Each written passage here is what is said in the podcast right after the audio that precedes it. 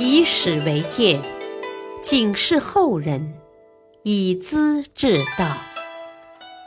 品读《资治通鉴》，启迪心智。原著司马光，播讲汉乐。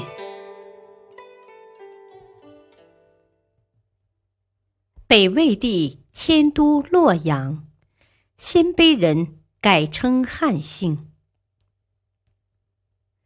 北魏在平城。今山西大同建都已经百余年了。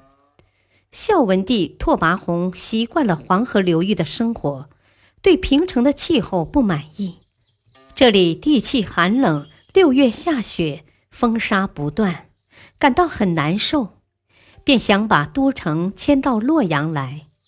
又怕贵族大臣反对，就假借讨伐南方的齐朝，说军事上有需要。把大伙一下子都拖到洛阳。他叫王臣主持占卜，得了一个革卦。皇帝看了革卦原来的词句，兴奋地说：“啊，太好了！商汤王和周武王革命成功，合乎天心和民意，大吉大利。”大臣们都不出声。尚书拓跋成说出了不同的看法：“啊，陛下出兵南方是要讨伐不听从命令的敌国。如果照你所说的变成革命，恐怕真有点不吉利呢。”皇帝很吃惊，嚷起来：“啊，革卦里面又说大人虎变，怎么会不吉利？”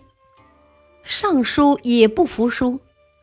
啊，陛下，我们的国家十分巩固，建国百把年了，怎能把它虎变？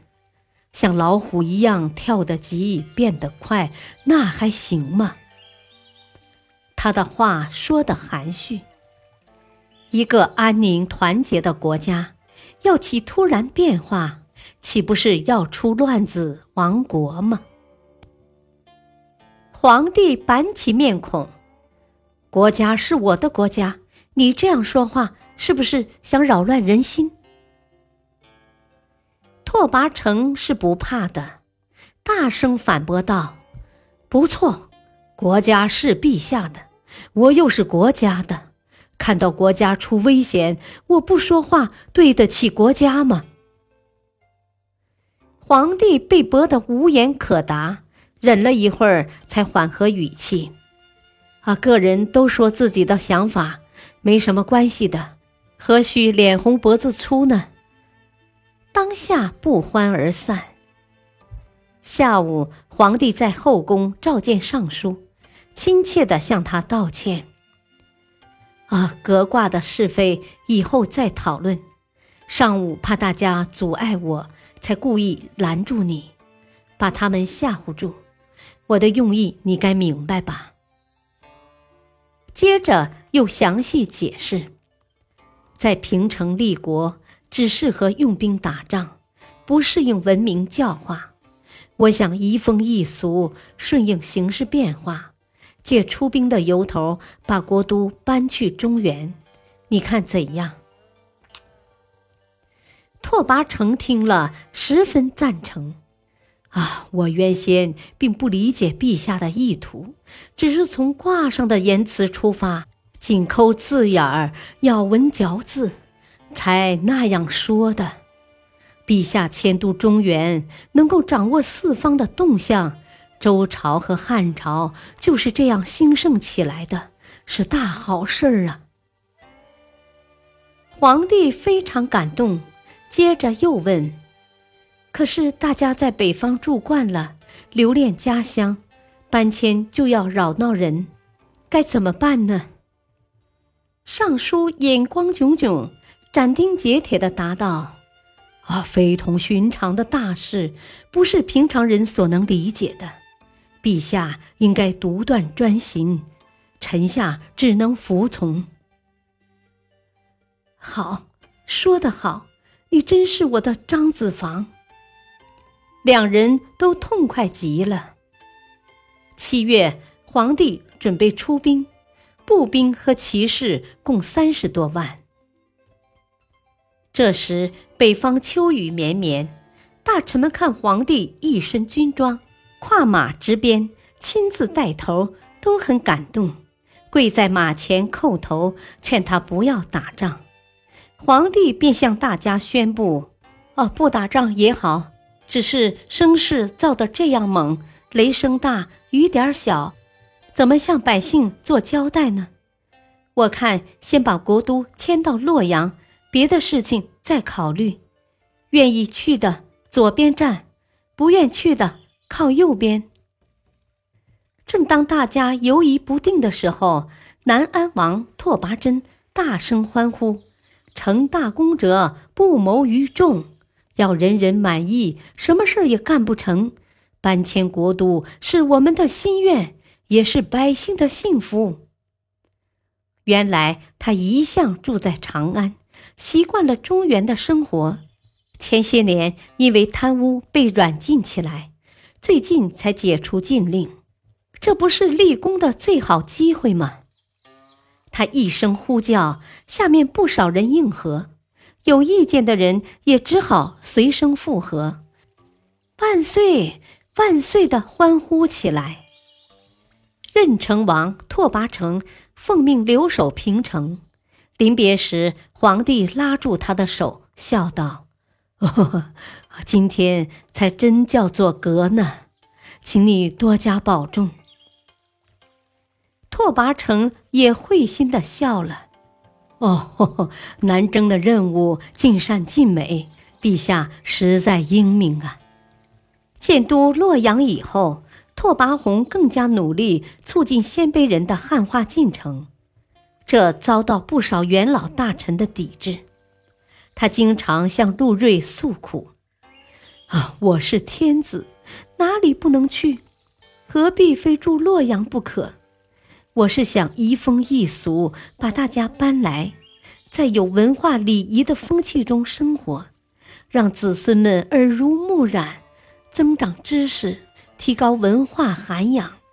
老是住在沙漠边缘。”不愿接触中原风气，长期闭着眼睛，塞住耳朵，怎么个前进法呢？陆睿十分理解，感叹道：“哎，陛下说的实在好。汉朝的大臣今日低，原是匈奴人，假如不到长安来，哪能子孙期待做大官呢？”没有文化礼仪，不明天下大事，除了每天放牛羊，还能干些什么呢？皇帝非常高兴，因为他又找到了知音。不久，他下诏，全国的官吏和百姓都穿汉装，禁止鲜卑人的老样式，又要朝廷仿照汉人的宫廷古乐。太子行加冠礼，在宗庙里举行，这是秦汉以前的做法，自然要受到非议和反对。皇帝便借此机会和大臣们摊开了：诸位是欢迎我赶上商周文明，还是连汉晋也不如呢？朝臣们异口同声地表示。我们希望陛下超过古代的帝王。很好，那么改变风俗好，还是固执不变好呢？我希望陛下的政治每天都在变好。这种变化只到我为止好呢，还是流传后代好呢？皇帝追问到底。哦，但愿一代一代传下去。绵延不绝。皇帝温和的笑了，呵呵，照诸位的说法，风俗要变，习惯要改，一直改变下去，为什么又要反对我的做法？咸阳王拓跋希看没人出声，便说：“哦，天子发布命令，臣子就执行，没有人反对。”他是元老重臣，威信很高，别人不好多嘴。皇帝很高兴，这就好了。诸位既然服从命令，我就宣布命令：从今以后，不再提倡北方土话，改说中原语言。三十岁以上不要求马上改，年轻的朝廷官员土话不许说，谁要不改，就是故意反抗命令，要撤职罢官。接着，他把眼光转向京城主管官。啊！我昨天在街上看到一群妇女穿的北方衣服，袖口小，领子高，成什么话？你为何不听我的诏令，继续拖拉不改？主管官赶急跪下，连连叩头。他看看大臣们鸦雀无声，空气紧张，才缓和口气。我做的不对，可以当面反对，当面说的好。背后不执行是不能容许的。再一次明确，风俗习惯必须改，谁要违反就撤职。不久，皇帝又作出规定：鲜卑人死在洛阳，埋在北邙山，不许迁回平城去。这样，北方人就和中原人逐渐融合在一起了。过了些年，他又下令改变鲜卑人的姓氏，拓跋氏改姓元，元是元首天子的姓氏。其他几个贵族大姓也都依次改成汉族的姓氏。从此，皇帝拓跋宏本人的名字也就变成元宏了。元宏在移风易俗的过程中有些急躁。有的还过了头，把汉人的糟粕当成好东西加以提倡。比如，他看到南方贵族大姓几百年掌握政权，互相通婚，保持了特殊的门第和利益，值得效法，便将鲜卑的八个大姓定为贵族，子孙世世代代有官爵；又将汉族的崔、卢、郑。王和陇西的李冲家族也定为贵族，他们之间互通婚姻，维持血统的纯粹。当然，袁氏是皇族，地位就更在这些贵族之上了。国家级的贵族定出来后，各州郡又要规定地方级的贵族。